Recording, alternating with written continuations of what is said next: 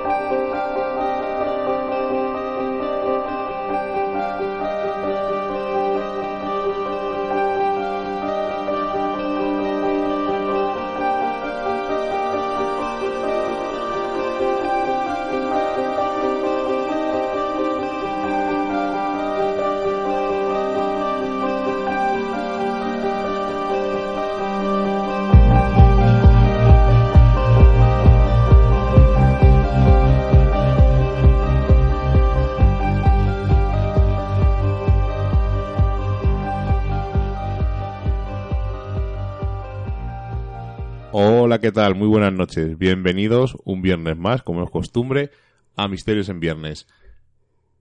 Programa 135. Tengo que hacer memoria porque ya no recordaba. Ah, no, no, que ves, me he confundido, ¿eh? No es el 135, es el 136. Madre mía, tengo un descontrol. Llevamos tantos programas seguidos así sin parar porque llevamos 136 semanas ininterrumpidamente, aunque hayamos cambiado de emisora, que ahora estamos en TDL de Radio, nuestra nueva casa, donde estamos muy a gusto.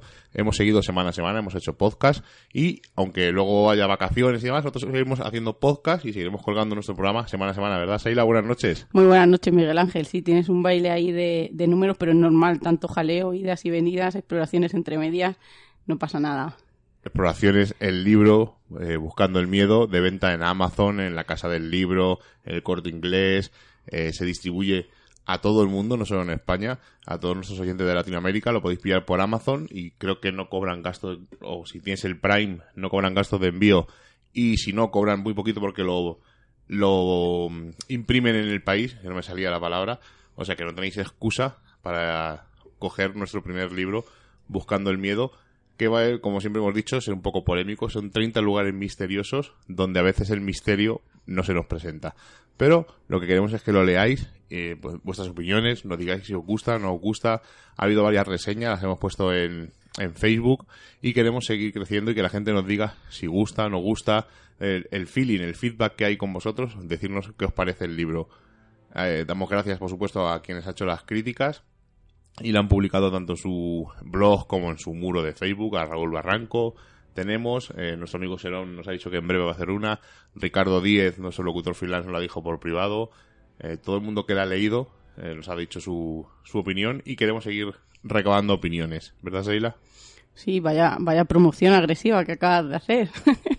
un poco de autopromoción que nunca la hacemos. Y además hemos hecho un book trailer para que la gente se adentre un poco más en, Buscando el Miedo y, vea literalmente los sitios en los que hemos tenido la suerte de, ir una noche o en algún momento del día a, explorar y vamos a hacer un adelanto casi casi exclusivo. No sabemos todavía con seguridad, pero seguramente o el 11 de octubre o el que es miércoles, 14 o 28 el 14 no, el 14 no, no Ay, no podemos, El 14 vamos a estar en, en, Onda Madrid. Vamos a estar con nuestro amigo Álvaro. Vamos a hablar con él un rato. Y el 28 es posible que pueda ser una de las dos fechas. O sea, el 11 de octubre o el 28 de octubre son dos fechas de las que posiblemente hagamos la presentación del libro en Vallecas, en la librería Muga, pero os lo diremos con, con antelación. Sobre todo lo diremos eh, por vía Facebook, Twitter porque eh, el programa lo emitimos los viernes y a lo mejor se nos va un poco de fechas. En el momento que estamos eh, haciendo el programa no se han confirmado todavía, pero vamos, en ello estamos y haremos alguna presentación aquí en Cuenca también. Y bueno, a lo mejor nos movemos por el territorio español y nos acercamos, no sabemos si a Barcelona, a Granada, bueno, según nuestras posibilidades y dentro de, de nuestro tiempo libre, que es escaso. Bueno, pues mm, sin más preámbulos, Eira, ¿de qué vamos a hablar esta noche? De plagas, de epidemias, de pandemias. Vamos a hablar de las plagas como maldición por nuestro mal comportamiento y vamos a hablar como, como esas enfermedades eh, erradicaron gran parte de la población, de la vegetación, de animales y sobre todo eh, el dato curioso de que ninguna clase social quedaba exento de, ser arrollado, de ser eh, mortificado casi de una manera humillante por estas, por estas plagas. Y es que hay una frase de Sepúlveda que creo que lo resume perfectamente. Ni muerte de hijos, ni de mujer, ni pérdida de la armada invencible, ni cosa la que sintió como esta, ni le habían visto jamás quejarse a ese príncipe como ahora en este caso se quejó, y así le quitó muchos días de vida y salud. Y es que una enfermedad lo dejó postrado en la cama y su higiene se, se descuidó tanto que murió debido a la pediculosis, es decir, infestación de la piel por piojos. Fue la triste agonía de un monarca que lo tuvo todo. Y yo, como siempre, hemos hecho un poco de trampas y voy a hablar de plagas, que son casi todas enfermedades que han diezmado la población. Hablaré un poco de plagas de animales también, porque es un tema interesante. Si nos da tiempo, hablaremos de la superpoblación, si realmente es una plaga, porque creo que la plaga principal es el ser humano, por nuestras acciones, por nuestras ideologías, por nuestros cometidos. Creo que somos la mayor plaga que tiene la Tierra. Y si podemos hablaremos un poco sobre la superpoblación, si realmente hay superpoblación, si no lo hay, y si no, haremos un, un programa especial sobre superpoblación, aprovechando que hace nada, ayer mismo se sacó el nuevo libro de Dan Brown, Origen, que estaba bastante relacionado con el anterior de Inferno. Eh, ya sabéis, ese médico que quiso poner una plaga en la Tierra porque había superpoblación y en los que se han leído la novela y hayan visto la película verán que hay una ligera diferencia, que la película no se atrevieron y no digo nada más para que el quiera compre la novela y aproveche y la relea si no lo habéis leído. Y si lo habéis leído, pues lo que he dicho, que la releáis, porque es mm, muy interesante. Y Dan Brown es un autor, eh, aunque diga la gente que es un autor eh, vulgar o simple, yo creo que es un autor de bestseller, que es muy interesante lo que dice y que una vez que entras en su juego, pues estás deseando leer sus nuevas novelas, que yo, por cierto, la nueva ya la tengo en la mano, preparada para leerla. Así que, y, y como preámbulo de la semana que viene, hablaremos de plagas en el cine, porque la semana que viene ya sabéis que es viernes 13 y vamos a hablar de algo relacionado con el cine, con el séptimo arte, que Seila nos adelantará al final del programa. Así que sin más preámbulo vamos a las noticias. Noticias y agenda del misterio.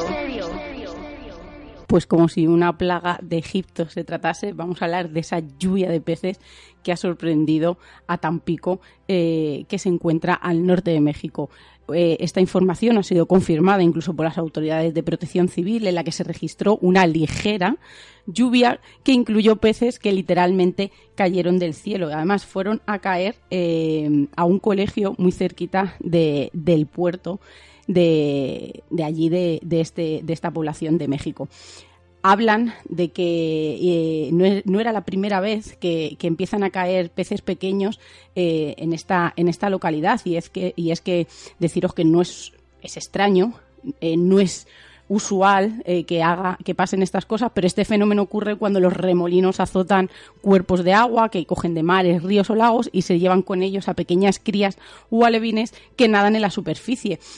También eh, en el mundo hay registro de precipitaciones que han estado acompañadas de ranas, arañas, incluso hasta gusanos. Y es que en Honduras eh, cada año se celebra incluso el día eh, del Festival de la Lluvia de los Peces entre mayo y julio, cuando del cielo caen sardinas. Así que no es ningún tipo de plaga apocalíptica. Además, me ha recordado a un capítulo muy famoso de CSI donde un submarinista aparece en un árbol y se supone que no hay nada que ha caído del cielo. Y fue un tornado. No, no, fue un tornado, fue un avión que estaba apagando ah, un incendio, un avión que coge agua, pues cogió al submarinista que estaba haciendo submarinismo en un lago y le echó. Por eso estas lluvias apocalípticas eh, tienen muchas, una explicación, y parece que no nos gusta, ¿no? Que pierde esa magia, ¿no? Has dicho, jo, claro. han llovido peces y lo has explicado y ya, ya no hay esa magia. Pero eh, hay que pensar, como siempre decimos, en los fenómenos paranormales, primero la explicación lógica y posible, y luego ya habrá tiempo de culubrar o de decir lo que sea pero lo primero, la lógica, evidentemente.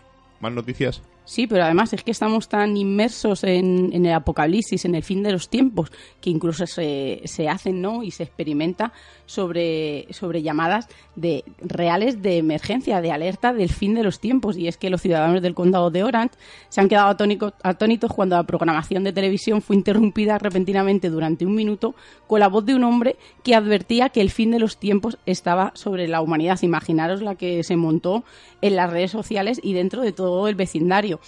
Decían que, la tele había sido hackeada, que realmente estaba ocurriendo algo, que había sido el gobierno que quería que la, que la población entrara en pánico eh, debido a todos estos desastres naturales que están ocurriendo estas últimas semanas.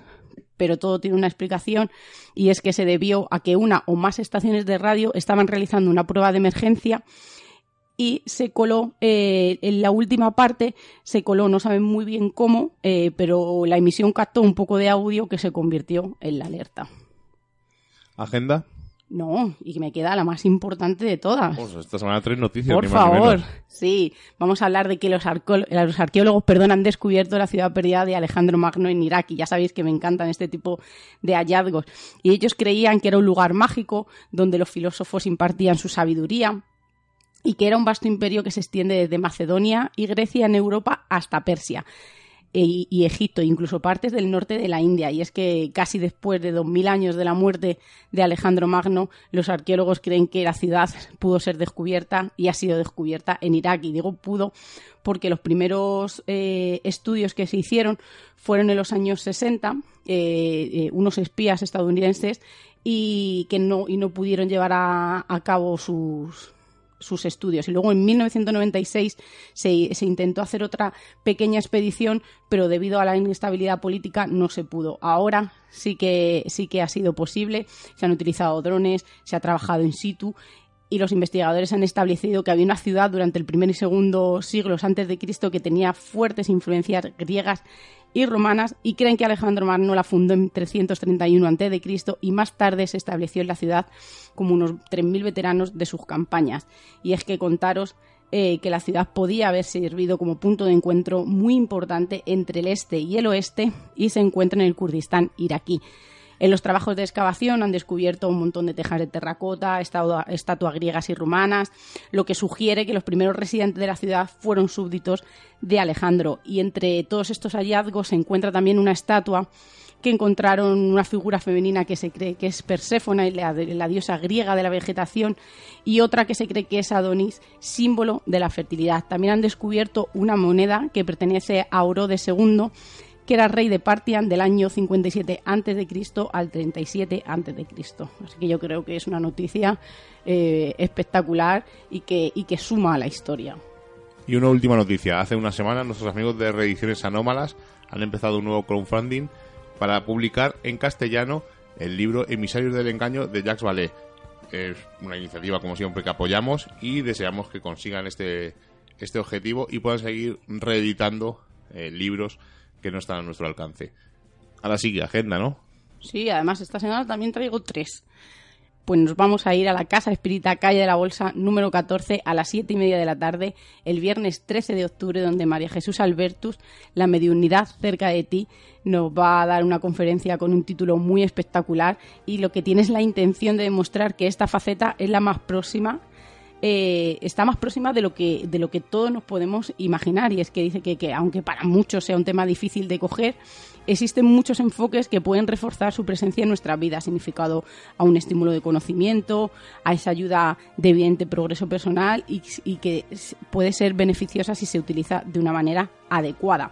Y ahora nos vamos a ir, que lo hemos visto eh, por parte de, de nuestro amigo Ricardo Díez, en la que él dice ¿no? que el león también existe el misterio y es que del 11 al 14 de octubre en el Auditorio Ciudad de León eh, hay un encuentro llamado Encuentro Internacional de Ocultura, que es un evento coordinado por Javier Sierra, y le han, dicho, y han llamado la Semana de la Cultura del Oculto en León. La entrada es libre hasta completar aforo y van a hablar del ocultismo la política, las máscaras de Cristo, Cien años de misterio en Fátima, en la que va a hablar Javier Sierra y Enrique de Vicente, y lo que oculta la moda que la va a dar Lorenzo Caprile. Y también tenemos otra muy importante por parte de nuestro amigo eh, Javier Fernández Ortea, que no es la primera vez que hablamos de él en el programa, eh, hemos hablado de que él tiene la arcábica y, también ese monumental monasterio circense de Monsaluz en Córcoles, en el que tiene la exposición Las Brujas de la Alcarria, es, una exposición permanente, pero en este Puente del Pilar, el 12 de octubre, eh, va a hacer un pase muy especial en la que va a contar nuevos casos de hechicería y superstición y lo va a hacer en dos, en uno a las 12 y otro a las seis y media. Es imprescindible reservar y aparte de esa visita guiada también se va a tener acceso a los simuladores de realidad virtual. Una visita que no nos cansamos de recomendar. Ya sabéis que Javier, bueno, Javi, nosotros, Javi es amigo nuestro.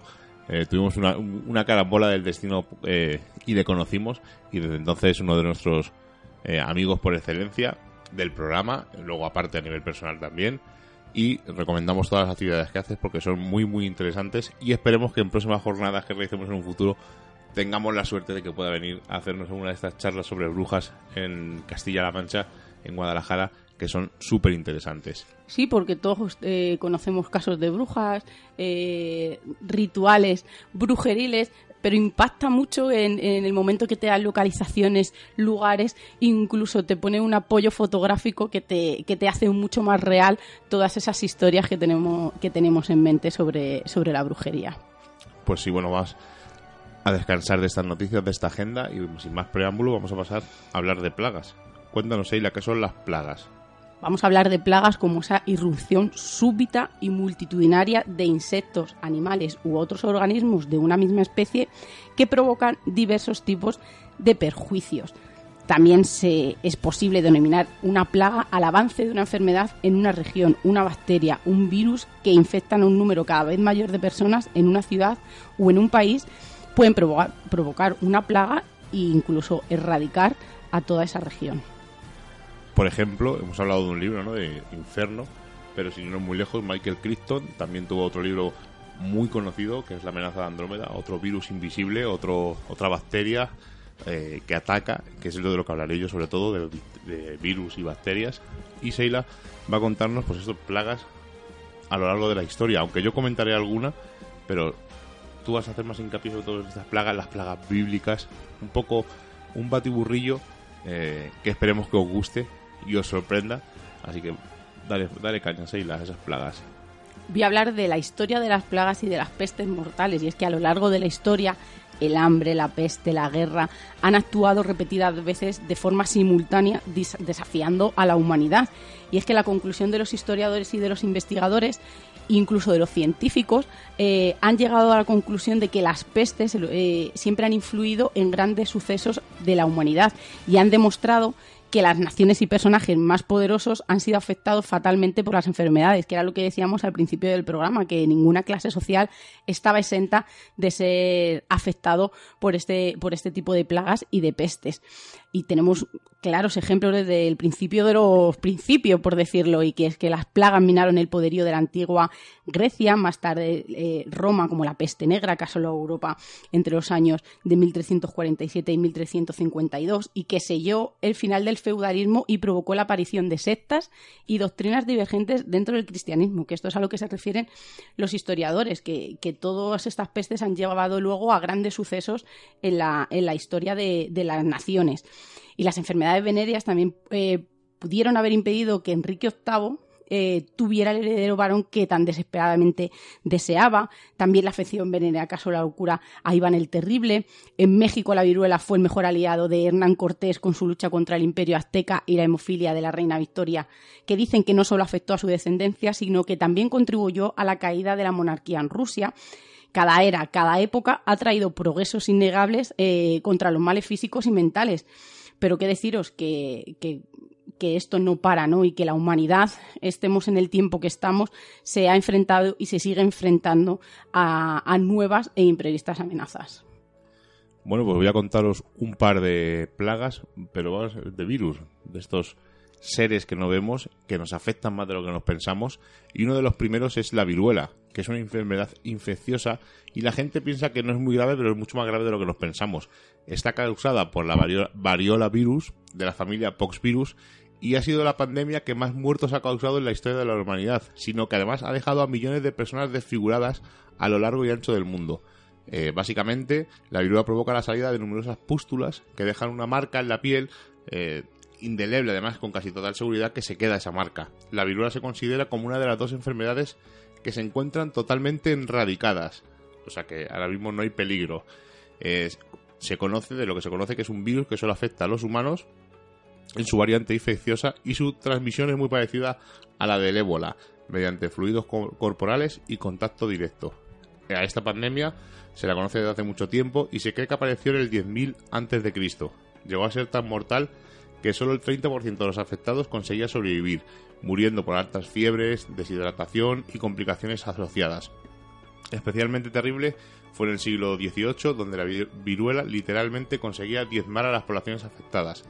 Pero además de su letalidad, la viruela ha sido también una protagonista en la historia, ya que la primera vacuna, diseñada por E. Jerner en 1796, fue precisamente para tratar a la viruela. La enfermedad se calcula que ha matado alrededor de unos 300 millones de personas a lo largo de su historia, pero por suerte se conocida como, como hemos dicho, está eh, erradicada. Junto, eh, que no hablaremos de ella, a la peste bovina. Otra enfermedad, otra plaga, que la damos un poco por mm, erradicada, o sea, un poco como que no tiene importancia, pero tiene muchísima, que es el sarampión. Y como la rubeola o la varicela, es, es característica porque deja unas marcas rojizas en la piel, altas fiebres y un malestar grave. Además, es también la causante de la segunda mayor pandemia de la historia. Todos nos vacunamos eh, cuando somos pequeños para el sarampión. O sea que es una enfermedad que está ahí, pasa que parece que no le damos importancia, como que no la vacunan no, y, la para evitamos. las tres, ¿no? Porque está la triple vírica que yo creo que es para las tres enfermedades, ¿no? Eso es. La muerte del sarampión se suele deber normalmente a la inflamación pulmonar o de las meninges, lo que deja graves secuelas en la mayoría de las personas. Eh, como ha dicho Seila, estamos casi todos vacunados gracias a la triple vírica. El sarampión es un paramixovirus y se contagia mediante contacto directo y por el aire mediante las gotas de vapor que exhalamos. Eh, para combatir esa enfermedad normalmente vacunamos a nuestros niños, como ha dicho Seila, y debido a que el sarampión no tiene en sí una cura específica, igual que ocurre con el ébola, lo único que vamos a hacer es prevenir el contagio. La enfermedad se conoce desde hace más de 3.000 años y su principal problema es la elevada tasa de contagio. Además, todos pasamos casi siempre el sarampión. Yo no lo he pasado. Solo lo único que he pasado ha sido la, la varicela. Y quiero decir una cosa muy importante que has dicho, que lo de la inflamación de las meninges porque creemos que, o quizá, ¿no? Eh, que las vacunas a veces no son tan importantes y creo que sí lo son, porque aún así eh, conozco un caso muy cercano que la varicela no brotó como debía de brotar y se llegó a una meningitis. O sea que puede ser que cuando eh, hay un brote de meningitis, eh, quizá no eh, la vacuna o, el antídoto, por decirlo de alguna manera, que, que nos ponen no, no, no, es tan fuerte como, como, debería de ser. Incluso cuando nosotros éramos en, en, en, épocas anteriores a las nuestras, no moría mucha gente por meningitis y creo que una de las causas era por, por estas enfermedades que, que bien has dicho mira si moría gente que se ha llevado a más de 200 millones de personas creo, desde sí. que conocemos esta enfermedad. Así que vamos a pasar, ya que hemos dicho que se ha llevado mucha gente por delante esta historia, cuéntanos primeras epidemias. Tenemos que, irnos atrás en la historia, al mundo antiguo, donde fueron las primeras veces que el mundo se vio azotado por esas enfermedades que se extienden a una velocidad vertiginosa, que tienen carácter epidémico o pandémico y que producen una gran mortalidad.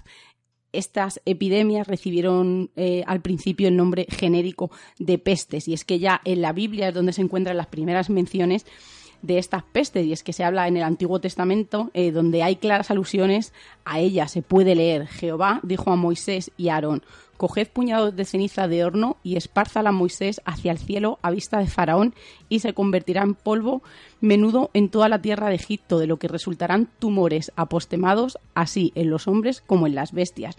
Y también tenemos que hablar de Hipócrates, que antes de que hubiera establecido esas bases tan importantes de la ciencia médica, se consideraban las epidemias como un efecto de una cólera divina, de ese mal comportamiento humano y que era un castigo divino para que ese comportamiento eh, cambiara.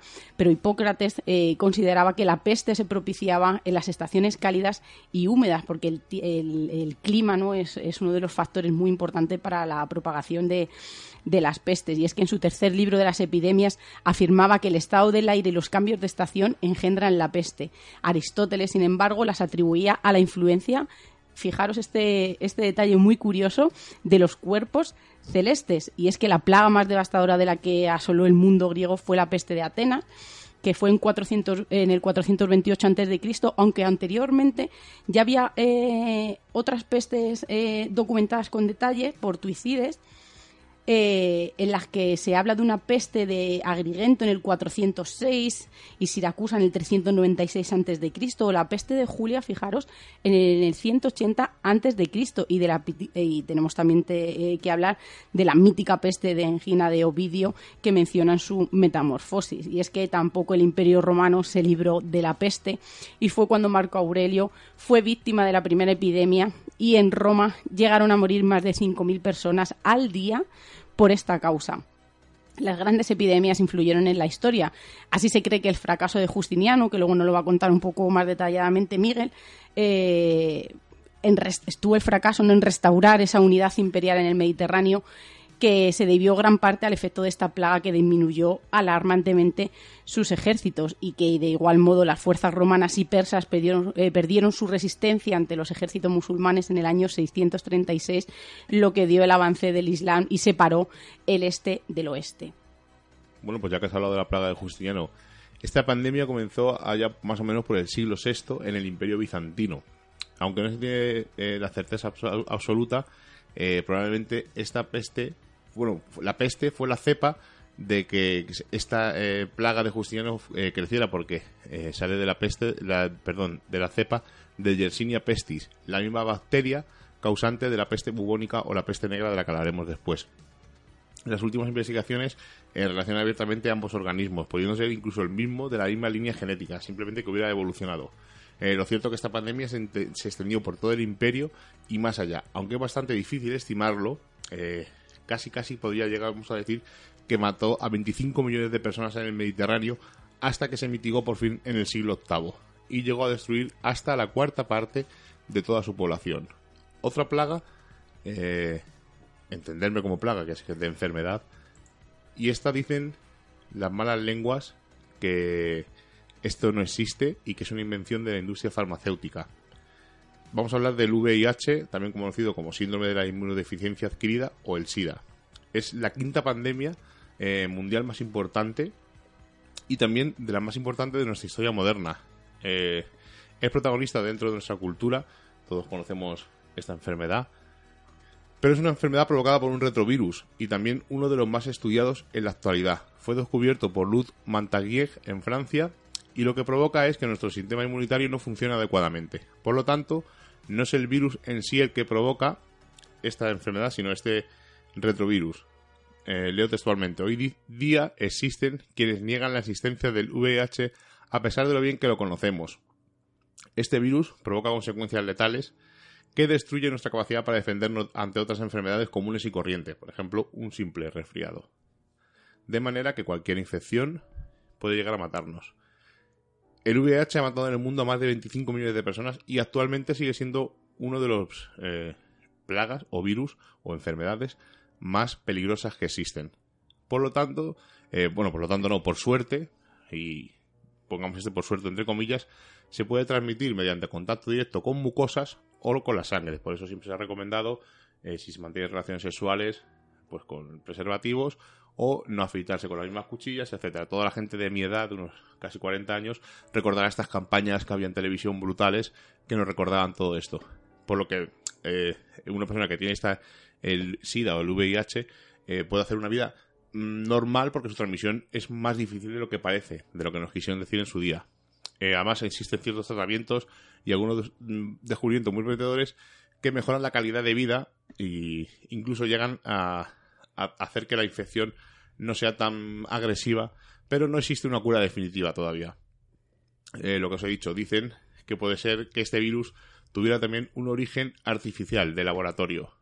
Pero como tú bien has dicho, cuando nosotros éramos pequeños yo no tenía ni idea ¿no? de, lo, de lo que era el SIDA, este, este, este virus, por decirlo, letal, que es letal, bueno, que nos querían hacer ver que era letal y mortal. Y, yo creo que se creó un gran tabú, que era la enfermedad del vicio, por decirlo de, de, alguna manera, ¿no? Por tener relaciones esporádicas y no tomar precauciones. Eh, estábamos en el boom de los 80 donde la drogadicción eh, afloraba, ¿no? Y estaba eh, en, auge, en la que empezaron, bueno, no empezaron, ¿no? la sanidad empezó a decir, por favor, que no se compartieran jeringuillas, que no se compartieran jeringuillas, que gente había sido infectada en, incluso dentro de, los dentistas, ¿no? De, la seguridad social, etcétera, etcétera. Entonces, eh, casi todo el mundo, eh, yo personalmente creía que era el virus del vicio. Y luego cuando empiezas a documentarte, cuando empiezas a crecer, estás viendo que es que en África el SIDA es una de las mayores eh, enfermedades que está erradicando la población. Entonces es como eh, no entiendo nada, ¿no? Eh, allí no, no puede ser la enfermedad del vicio, que es lo que está ocurriendo. Yo creo que es eh, donde entran las empresas farmacéuticas, el, tema, como bien ha hablado, de superpoblación, que yo creo que habría que meter este virus porque creo que es importantísimo meterlo por temas de conspiración o, de erradicación de, la población. Así que yo creo que, que es un tema muy interesante que, aparte de ser una enfermedad venérea que puede truncarte la vida de alguna manera, creo que tiene un trasfondo en el que habría que estudiar muy a fondo. Bueno, pues cuéntanos, has hablado antes de la peste de Atenas, cuéntanos un poco más en profundidad qué es. Pues vamos a hablar de una de las pestes más importantes que ha azotado eh, en el mundo y en la historia. Y es que tenemos que irnos al final de la era de Pericles, eh, que, como todos sabemos fue un periodo eh, muy agitado y muy importante en la antigua Grecia. Y es que en el año 431 a.C., Atenas y Esparta se batían en guerra por el control del Mediterráneo y una extraña epidemia, la llamada peste de Atenas, acabó con un tercio de la población de la polis marcando así el devenir de las guerras de Peloponeso. Y esta plaga, eh, deciros que acabó con la vida de más de 300.000 personas. Fue en realidad una epidemia de fiebre tifoidea, como se ha podido comprobar actualmente, que es una enfermedad infecciosa provocada por una bacteria denominada Salmonella tipi. Y es que Tucídides, en su historia de la guerra de, de Peloponeso, eh, la describe eh, como jamás se vio en parte algún azote semejante y víctimas tan numerosas. Los médicos nada podían hacer, pues de principio desconocían la naturaleza de la enfermedad. Además, fueron los primeros en tener contacto con los pacientes y morían en primer lugar. Y en 1994 un equipo de arqueólogos descubrió en el cementerio de Kerameikos de Atenas una tumba que contenía al menos 150 cuerpos. Junto a ellos se encontraron vasijas y otras ofrendas funerarias que fueron datadas del 430 a.C., periodo que coincidía con el relato de, de este gran historiador. Los autores del estudio analizaron los restos encontrados para determinar de qué enfermedad eh, fue azotado ¿no? Eh, la polis griega y que se llevó por delante tantas vidas como comentado anteriormente. Eh, se estudió las secuencias de, ADN y vieron que los síntomas serían violentos dolores de cabeza, enrojecimiento, inflamación de los ojos, sufusiones, sí, sufusiones perdón, de sangre en garganta y lengua, el cuerpo se, se ponía de un color lívido hacia rojo y aparecían pústulas y úlceras. Eh, había una inquietud que se hacía insoportable porque sabían perfectamente el final que iban a tener y que, más o menos ocurría en el séptimo o noveno, eh, o noveno día. Si sobrevivían más este tiempo, eh, tenían unas diarreas interminables que acababan evidentemente con la deshidratación y con la vida de, este enfermo. Y algunos que, quedaban vivos, que sobrevivían, perdían los ojos o los dedos de las manos y los pies todo esto apoyó eh, todos estos síntomas al estudio y evidentemente ellos vieron que, que la Yersinina pestis, responsable de la peste, el tifus, y, algo de tuberculosis y el virus de la peste bovina y de la Bartonella gensalae, eh, la enfermedad del arañazo, fueron los microorganismos amplificados y una mezcla de todos lo que hizo que esta peste se llevara a gran parte de, Atenas. Pero sobre todo, como os hemos dicho, que la Salmonella typhi fue identificada en el séptimo cuerpo porque antes no habían encontrado nada y lo hicieron en una pulpa dental eh, de un cuerpo de esta tumba. Bueno, dos de las gripes, bueno, de las gripes, perdón, de los de las plagas más conocidas y he dicho gripe porque la siguiente es la gripe española, una de las más graves de la historia moderna. Eh, al contrario de las que hemos contado antes, que ha habido tantas muertes, esta simplemente en dos años eh, se, calcula que murieron entre 50 y 100 millones de personas en todo el globo. acabó eh, casi con el 6% de la población mundial. Eh, la gripe española está muy relacionada con la Primera Guerra Mundial, conflicto que no ayudó precisamente a, que se erradicara, sino todo lo contrario. ¿Pero por qué se le llama gripe española? Pues no es porque los primeros casos se dieran en España, como algunos podemos pensar, el primero yo, que pensaba que era de, por esto, este motivo, pero no, porque fue el primer país eh, que informó de su existencia a la población y de sus consecuencias, ya que en Francia, donde había, podrían haberse dado los primeros casos, censuraba la información para evitar desmoralizar a la población y que huyeran.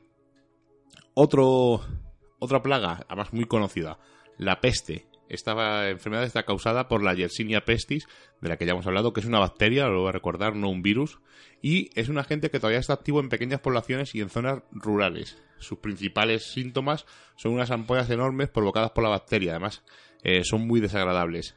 Eh, es transmitida mediante vectores como las pulgas, o sea que necesitan un transmisor.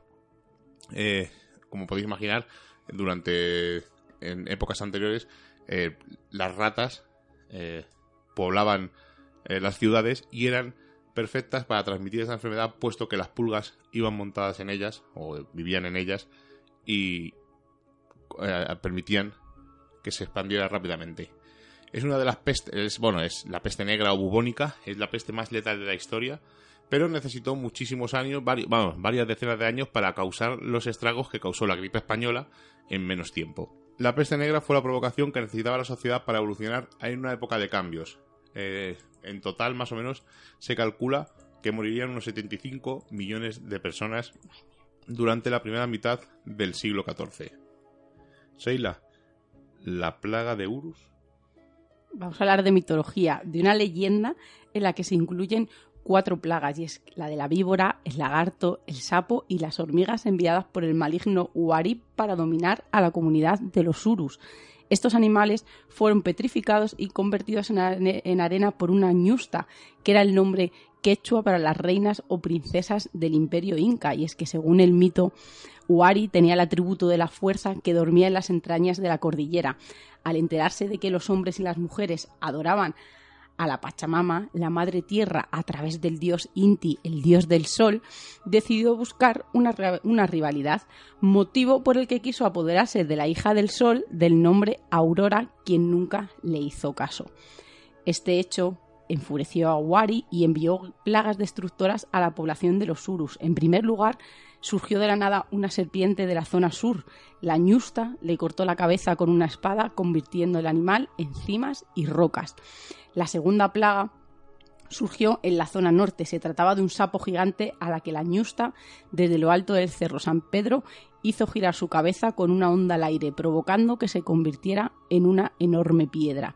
Al sentirse derrocado, Uari mandó desde la zona este, muy cerca de la población de Cala Cala, otra plaga, un lagarto que azotaba con su enorme cola todo lo que encontraba a su paso, situación por la que la ñusta dividió el cuerpo del gigantesco animal en tres partes. De su, de su cabeza brotaba sangre y se formó una laguna, y de la boca del animal salieron millones de hormigas, las cuales fueron convertidas en montículo de arena, derrotando definitivamente a Wari, aunque para dominar definitivamente, para dominarlo, ubicó una cruz sobre la cabeza pétrea de este lagarto, lugar donde actualmente se encuentra el calvario de la, de la población de Lagunas. Quería incluir esta de, cómo las plagas, como ese castigo por el que se quería eh, no, eh, casi destruir a esta población por adorar al que no, al dios que no debían, surgió esta, esta belleza. Y yo creo que, no solamente tenemos eh, las citaciones bíblicas a estas plagas, sino que también tenemos por parte de, de, otras zonas eh, leyendas e historias que, que nos acercan a, a estas plagas. Bueno, pues voy a acabar con cuatro plagas, así muy rápidas. Una vamos a hablar de la tercera pandemia, que eh, también está relacionada con la peste bubónica, que comenzó perdón, en la provincia de Yunnan, en China, en el siglo XIX, y estuvo activa hasta 1959 y provocó en unos poquitos años la muerte de más de 12 millones de personas. Otra, el tifus, está provocada por el género Richt, y supone una de las pandemias mm, más conocidas actualmente. Es transmitida por los insectos y provoca fiebres altas, exantema y otra serie de desagradables consecuencias. Normalmente afecta a poblaciones rurales y muy aisladas y eh, se calcula que ha matado alrededor de 4 millones de personas a lo largo de toda su historia. No supone un peligro muy grande en el mundo presente moderno, pero como digo, en zonas rurales o de poca densidad de población es bastante importante. El cólera es una enfermedad muy extendida. Eh, está causada por una bacteria que se llama Vibrio cholerae. Además causa fiebres, dolor abdominal y lo que mm, suele ocasionar la muerte es la brutal deshidratación que provoca a muchas personas debido a, el agua donde beben que les provoca la diarrea. Más o menos se calcula que ha superado los 3 millones de personas muertas. Y una de las últimas, la gripe de Hong Kong. Es una mm, pandemia más de gripe eh, causada por una variación de la gripe AH3N2 y apareció durante un verano y pues dicen que puede ser una cepa mutante de la que se propagó muy poco tiempo por todo el mundo, siguiendo la misma línea de difusión que la llamada fiebre asiática del año 1957. Se llevó en muy poco tiempo por delante a casi un millón de personas y es una de las razones por las cuales saltaron las alarmas cuando hablamos de la gripe A o de todas estas enfermedades que han ocasionado. Seila, vamos a hablar de las hormigas asesinas, porque claro, nos estamos hablando, nos estamos centrando en virus, pero hay plagas de animales. Sí, además, incluso yo creo que, que actualmente todas estas empresas que se dedican a erradicar estas plagas son todas de, de animales, eh, bien sean en hogares, en comunidades e incluso en, campos de, agricultura. Pues vamos a hablar de Cheles, que es una población eh, que hace frontera con Portugal, que se ubica actualmente, y digo actualmente en mayúsculas, eh, cerca del embalse de Alqueva. Y es que en el año 1500, en el siglo XVI, el tercer señor de Cheles, eh, llamado don Juan Manuel de Villena, decidió, no se sabe muy bien el motivo ni la causa, trasladar la ubicación del pueblo más al sur. Por eso decía que actualmente. Sin documentos que acrediten el porqué de esta reubicación, la tradición oral, eh, ese boca a boca, ese folclore nos habla de posibles epidemias transmitidas por mosquitos que infectaban las aguas del río Guadiana y que una plaga de hormigas asesinas asedió el municipio.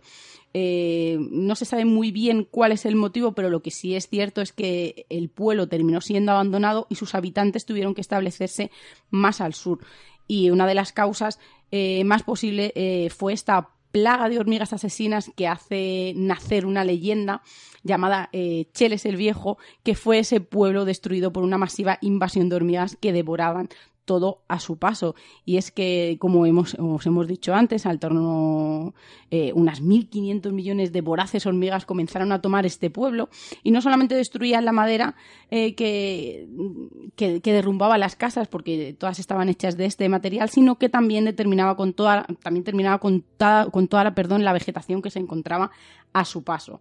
Este pueblo se vio claramente sobrepasado por este suceso y los más antiguos del lugar contaban eh, que eh, cómo sufrieron esta terrible invasión que, era insufrible. Algunas historias hablan de cómo los padres intentaban proteger a sus hijos de estos insectos, subiéndolos en hamacas que colgaban de las encinas pensando que allí estarían a salvo, pero era inútil porque estas hormigas eh, trepaban hasta lo más alto de, de los árboles. Y la parte más terrible era mm, en la que cuentan muy detalladamente, que lo vamos a obviar aquí, cómo se cebaban con los niños y con el ganado a los que mordían llegando en, ocasiones a producirles la muerte. Los habitantes del pueblo tuvieron que decidir hacer algo, no podían seguir así y lo que hicieron eh, y tomaron la decisión de, de, quemar, ¿no? de prender fuego a todo este pueblo, así intentando quemar a todas, a todas estas hormigas y de esta manera huyeron hacia el río para protegerse eh, de estos animales terribles y ahí dicen que, hubo muchos heridos y que luego evidentemente de estas heridas y de aquella falta de higiene eh, murió mucha más gente. No se sabe si es verdad, leyenda, si, si se ha mezclado un poco todo, pero sí lo que es verdad es que tuvieron que cambiarse de lugar y realmente no se sabe por qué motivo. Y hemos hablado de, una, de plagas animales, aunque luego hablaremos de las 10 plagas principales, ¿no? Que son las de Egipto. Pero hay unas plagas que parece que no hemos eh, dado importancia y creo que son muy importantes porque todo lo que hemos hablado es de erradicación de seres humanos, pero en los animales también hay plagas de este tipo y vamos a comentar unas poquitas muy por encima y también vamos a ver cómo eh, liquidan eh, un montón de, de, animales y casi casi en algunas no hay forma de erradicarla. Y la primera que vamos a hablar es la rabia. Está presente en todo el mundo, excepto en la Antártida. Es una de las zoonosis más conocidas, quizás e, y bueno, de las más conocidas, de las más antiguas y quizás por eso es la más letal. Lo que hace es que causa una encefalitis aguda que acaba con las habilidades de los animales. Además, eh, se contagia al ser humano. Y lo que hace, bueno, eh, al final el animal suele, se vuelve rabioso y su letalidad está cercana al 100%. En España se declaró libre de rabia alrededor de 1978, pero se han dado casos esporádicos en Ceuta, en Melilla y en Toledo. Gracias a la campaña de vacunación que hacemos a nuestras mascotas, eh, hemos conseguido erradicar casi por completo esta enfermedad. Pero, por ejemplo, en Estados Unidos se han dado varios casos de transmisión a humanos a través de los mordiscos de los murciélagos. Incluso las autoridades han obligado a, a la gente a vacunar a estos murciélagos. ¿Has dicho Toledo? En Toledo. A ver, Ceuta y Melilla lo puedo entender a lo mejor por, por, los, por, por los monos que hay allí, que puedo entender que puedan que puedan llevar la rabia, pero en Toledo. Además, Pues sería caso de estudio, podría, se podría hablar con algún veterinario, porque en Toledo. Se llama un caso, un, caso solamente, o sea, no ha habido. En Ceuta y Melilla es más, eh, vamos a decir, habitual dentro de la extrañeza, pero en Toledo sería un caso. Bueno, que podría haber sido que hubiera hecho un viaje o. Claro. Pero, qué curioso. Otra enfermedad, la brucelosis, está originada por la bacteria del género Brucella y afecta a una gran cantidad de mamíferos, sobre todo eh, mamíferos bovinos, equinos, porcinos, ovinos o caprinos. La enfermedad se encuentra en todo el mundo, pero sobre todo es más elevada en la zona del Mediterráneo, donde se identificó primero. Además, concretamente se identificó en Malta. Eh, desde que, como se conoce hace tiempo, su impacto en el ganado es relativamente pequeño. Además, se transmite también a los humanos. La enfermedad vuelve de vez en cuando en los periódicos o cuando tiene algún brote y, por ejemplo, en el Parque Nacional de Yellowstone tuvieron que eh, sacrificar hasta 900 bisontes para que la enfermedad eh, no se extendiera.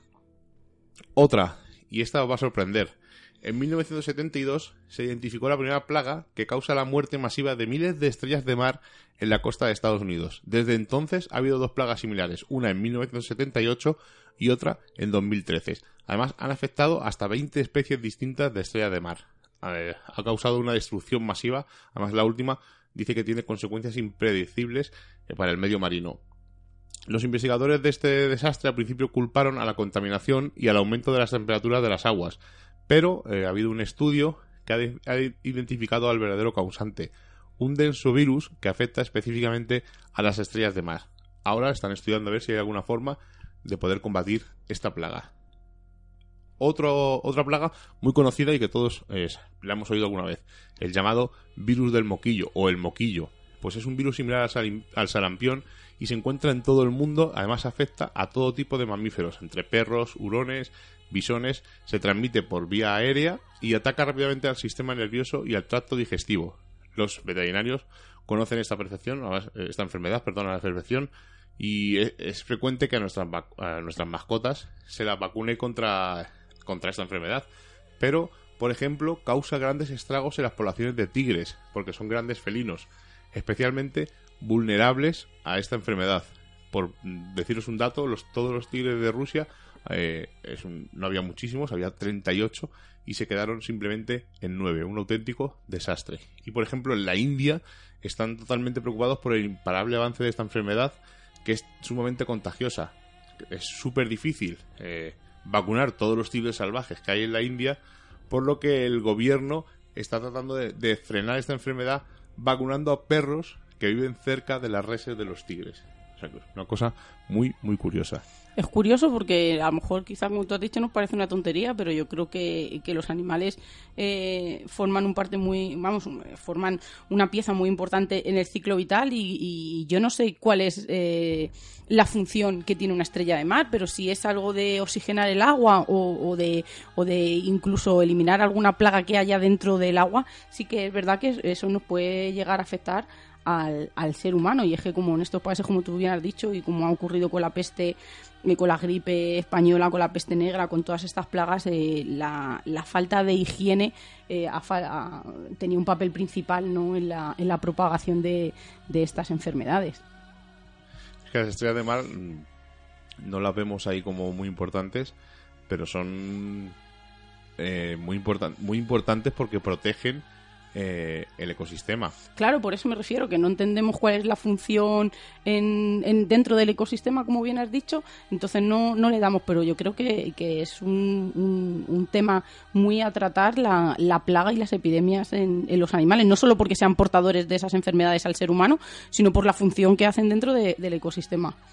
Pues mira, las estrellas de mar, por ejemplo, un, un breve detalle. Son. mm, eh, tienen depredadores muy importantes, pero gracias a sus colores chillones los evitan. Y las estrellas de mar tienen la notable capacidad de consumir presas fuera de sus cuerpos. Tienen una especie de discos de succión que utilizan para mantener y forzar la apertura de las conchas de los moluscos. Una vez que le ha abierto la cáscara, las estrellas marinas extienden sus membranas del estómago por la boca, las insertan en la carcasa y segregan los jugos dig- digestivos que descomponen el cuerpo del marisco de una forma que pueda ser absorbido por las membranas del estómago. Eh, es una cosa súper curiosa, además, que no es una cosa que tengamos muy, muy visto, ¿no? Es una cosa que vemos ahí, la estrella de mar, qué bonita. Tienen espinas, son muy afiladas, además. eh, si un depredador se lo come, le puedes incluso desgarrar eh, el estómago o el tracto digestivo. ¿no? Y que a lo mejor son depredadoras de especies que son malignas para, para el océano y ni siquiera lo, lo sabemos. Por eso te digo que a mí me parece súper interesante. Bueno, cuéntanos ya por fin uno de los temas por excelencia de las plagas. Como no, podíamos hablar de las 10 plagas que según el Antiguo Testamento Dios envió a los egipcios para que el faraón dejara partir a los hebreos y que puede ser... Una cosa, una cosa, te corto, te corto, te corto. Una Dime. cosa de las estrellas de mar Ah, que se me, ha perdón. olvidado, se me ha olvidado decirlo. El exoesqueleto que contienen tiene una- un material antiadherente con la capacidad de tratar las enfermedades como la artritis o la fiebre del heno. O sea que eh, una estrella de mar que no le damos importancia tiene Claro. mucha más importancia de lo que nos pensamos. Y ahora ya sí que todo tuyo. Pues como hemos dicho que estas 10 plagas eh, fueron mandadas para dejar partir a los hebreos y que pueden ser mucho más que una terrible historia bíblica. Y es que tenemos que, hablar de ese Nilo teñido de sangre, de esa catástrofe en la que siguieron hordas de ranas, mosquitos, langostas, pestilencia, enfermedad, granizo de fuego y otros terribles males que se, descri- que se, describe, eh, uy, perdón, que se describen en el Antiguo Testamento. Pero no todo se, se debe a ese origen divino y los científicos creen que estos desastres eh, pudieron ser la consecuencia de una cadena de fenómenos naturales provocados por cambios en el clima e incluso por una erupción volcánica. Y es que la mayoría de los arqueólogos creen que las plagas azotaron la antigua Roma de Pi-Ramsés en el delta del Nilo, que fue capital de Egipto, y que la ciudad fue abandonada hace unos 3.000 años y los científicos creen que estas plagas pueden ser la explicación. Climatólogos de todo el mundo eh, han estudiado esta época y han descubierto un cambio drástico en el clima de la zona hacia el final del reinado de Ramsés II. Y tras analizar las estalagmitas de algunas cuevas egipcias, han sido capaces de determinar y de reconstruir un registro de los patrones del clima utilizando trazas de elementos radiactivos contenidos eh, dentro de la roca. De esta forma se ha podido saber que el reinado del faraón coincidió con un clima cálido y húmedo muy favorable, pero que solo duró unas pocas eh, décadas y que después el clima cambió drásticamente y comenzó un periodo seco donde se iniciaron las plagas. Y aquí es donde se puede dar explicación científica y racional a todas estas plagas. Ellos hablan de que la primera plaga esa plaga en el que el agua se convierte en sangre, eh, no es una cadena de castigos bíblicos, sino que el aumento de las temperaturas secó el Nilo, convirtiendo el río en un curso lento de aguas fangosas. Estas condiciones fueron perfectas para la llegada de la primera plaga, el agua convertida en sangre, que no se trata de sangre, sino su aspecto rojizo de las aguas se debe a esa alga tóxica que hablaste la semana pasada de agua dulce, la alga sangre borgoña, que tiene una antigüedad de al menos 3.000 años y que sigue provocando los mismos efectos en la actualidad. Cuando muere, el agua se tiñe de rojo. La explicación a la segunda, tercera y cuarta plaga, en las que aparecen ranas, mosquitos, insectos, eh, se debe a que la invasión de algas abrió la puerta a esta llegada de la segunda, tercera y cuarta plaga, donde eh, estos insectos y ranas son capaces de dañar a personas y ganados. Posiblemente la llegada de las algas tóxicas obligó a las ranas a dejar el agua donde vivían al morir los anfibios, mosquitos, moscas y demás insectos se vieron libres de uno de sus eh, depredadores y se multiplicaron sin control. La explicación a la quinta y sexta plaga, la pestilencia, úlceras, sarpullidos incurables, eh, se debe a que estas enfermedades afectaron seriamente a la población y que pudieron ser transmitidas por estos mosquitos que habían crecido sin control y que en ellos se podría encontrar el mosquito de la manaria. También nos tenemos que ir a la séptima plaga, donde granizo de fuego hielo tiene su explicación, y es que otro desastre natural al mismo tiempo ocurrido a más de 400 kilómetros de distancia pudo ser el origen de esta séptima, octava y novena plaga que traen el granizo de fuego, las langostas y la oscuridad a Egipto, una de las erupciones volcánicas más grandes de la historia, se produjo cuando Tera, un volcán que era parte de la, de, la, de la isla mediterránea de Santorini, explotó hace unos 3.500 años, lanzando miles de millones de toneladas de cenizas volcánicas en la atmósfera. Los expertos han considerado que esta ceniza volcánica podría haber chocado con tormentas sobre Egipto y producir ese espectacular granizo. Y para terminar, la octava, novena y décima plaga, esas langostas, la oscuridad y la muerte de los primogénitos, se han explicado también en las que hay un libro que lo dice perfectamente, ¿no? que la caída de la ceniza pudo provocar anomalías climáticas que se traducen en mayores precipitaciones y el aumento de la humedad condiciones idóneas para el crecimiento de las langostas. Y de igual forma, la ceniza también pudo haber bloqueado la luz solar en la que tendríamos la plaga de la oscuridad. Y la explicación a la plaga final, que a lo mejor es el castigo más duro en la muerte de los primogénitos de Egipto, por la que el primer hijo de cada pareja moría sin remedio y la causa pudo ser un hongo que envenenó los suministros de grano y como los primeros varones tenían privilegios, pues eran los que primero comían, evidentemente convirtiéndose en las primeras víctimas. O sea que para recapitular, las 10 plagas son que las aguas se convierten en sangre, luego una plaga de ranas, una plaga de piojos, una plaga de moscas, luego una... ¿El granizo? No, una terrible peste sobre el ganado, sería la quinta, la sexta serían unas úlceras, como ha comentado, séptima sería un granizo de fuego, vamos a decir, o granizo y fuego. Y hielo, muy bien. La octava serían unas langostas, la, novena la oscuridad y, la, décima la muerte de los primogénitos. Hay una confusión que dicen que son siete, las siete plagas bíblicas, pero realmente son 10 las plagas bíblicas o las plagas de Egipto. Pero fíjate, todo debido a un, a un cambio en el clima que propicia, aparte de la higiene, como hemos dicho antes, eh, todo esto. No tenemos la erupción de la erupción de un volcán, los mosquitos que han arrasado eh, poblaciones enteras por, por esas enfermedades y esas fiebres ¿no? que, que transmiten es una explicación totalmente lógica. Además, concuerda cuando ha habido una catástrofe, como por ejemplo ha habido hace poquito en México, al que mandamos todo nuestro apoyo a esos compañeros. Eh, luego empiezan a ocurrir más desgracias, claro. Se han destruido la forma de vida, eh, animales, eh, hay enfermedades, hay cuerpos que no aparecen, entonces, todo esto va ocasionando una serie de, desgracias y puede ser que, lo que las 10 pestes de Egipto estén bien explicadas y sea por algo como lo que has comentado ahora mismo. Pero es que tenemos miles de pueblos en España que desaparecieron por este. Nosotros tenemos eh, muy cerquita, tenemos el pueblo de Polvoranca, que una de, las razones por la que ese pueblo eh, desapareció fue eh, no por una peste, vamos a decirlo de alguna manera, sino por esa eh, por esa masiva ¿no? llegada de, mosquitos que, que provenían de, esas aguas contaminadas del riachuelo, que, picaban a los animales, que empezó a matar a todo el ganado y que al final eh, y, comían de esos quesos, de esos productos que, provenían de, los animales y de, la agricultura que, tenían alrededor, ellos eran infectados y al final la mortalidad eh, ascendió a un número elevadísimo. Bueno, pues al final no vamos a poder hablar de la superpoblación ni del baile de San Cuéntalo, el baile de San Vito. Sí. Venga, sí, sí, rápido. Pues es muy curioso porque... rápido no, que eh, no tenemos hora en TDL de radio. Empezamos a las 11 y cuando Pedro nos dijo que teníamos libre horario. O sea que sí, porque a mí, me gusta, a mí me gustaría no, que hicieras un repaso a la filmografía que, tan importante ha hecho este mundo eh, de temática de, plagas y de epidemias.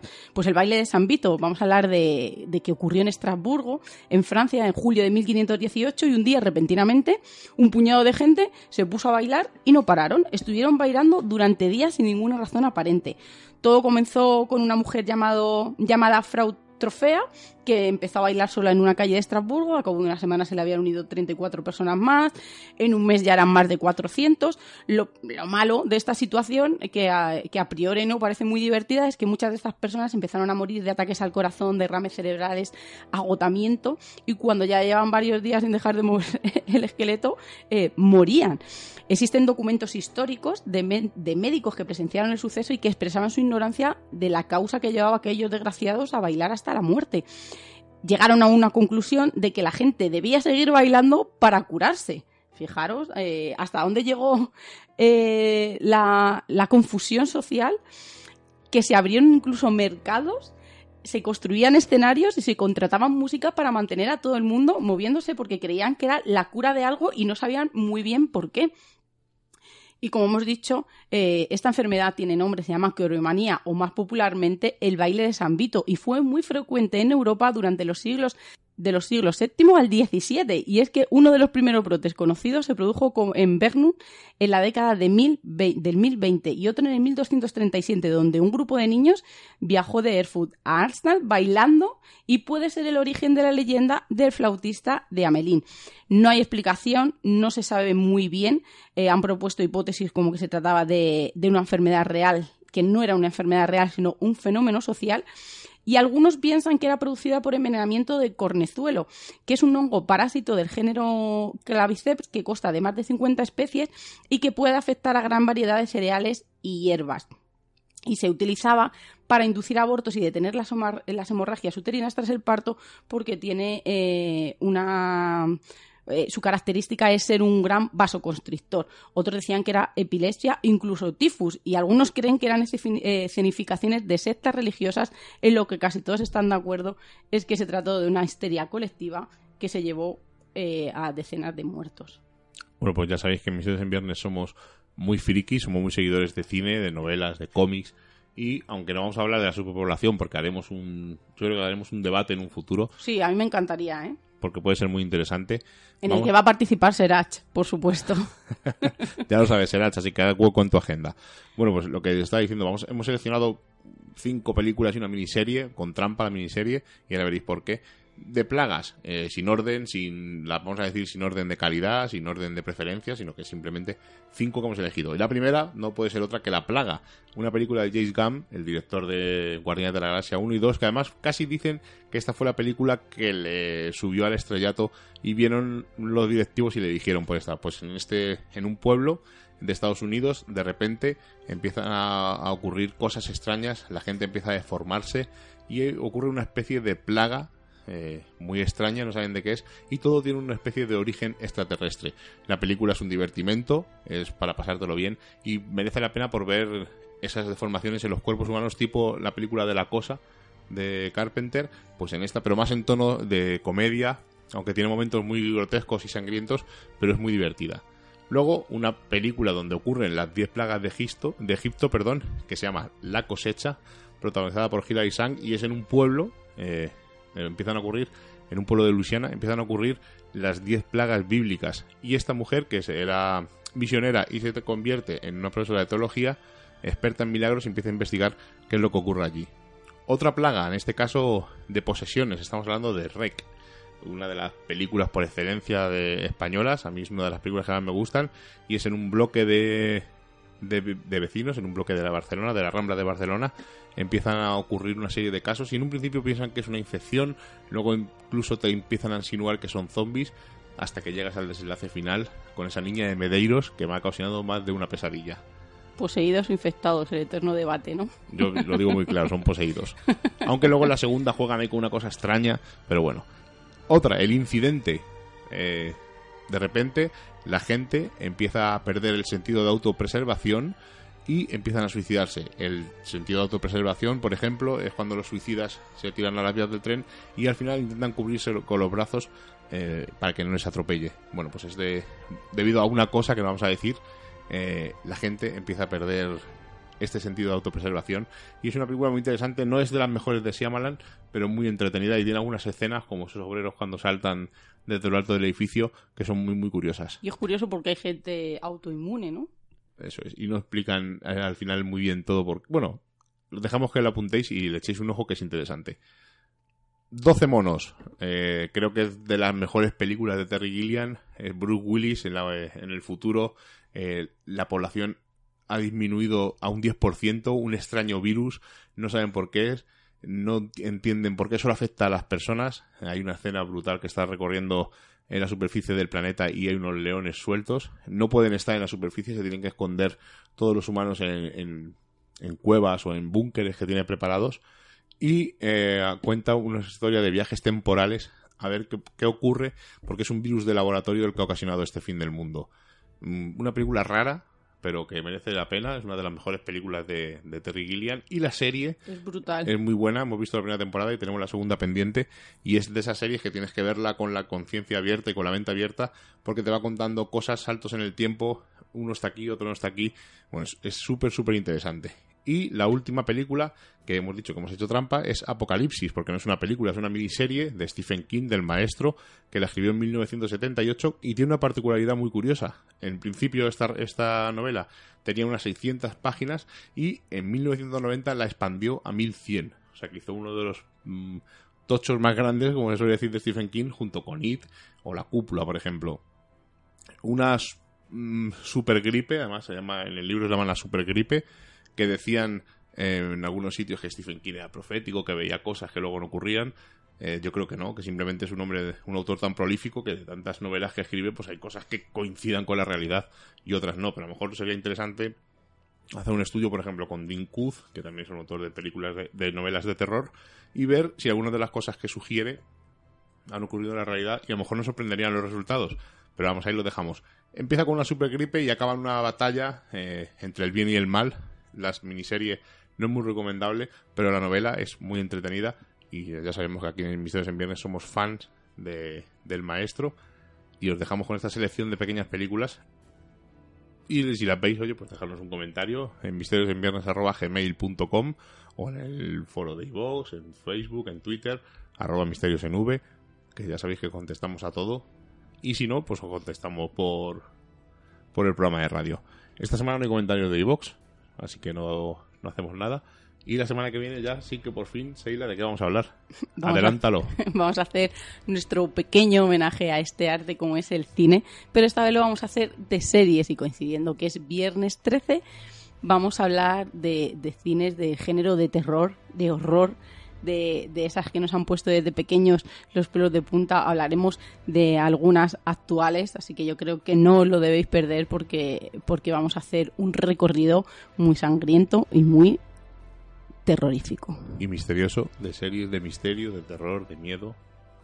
Algunas os van a sorprender porque a lo mejor no, no la habéis oído siquiera y algunas a lo mejor no simplemente están interpretadas por humanos y no digo nada más.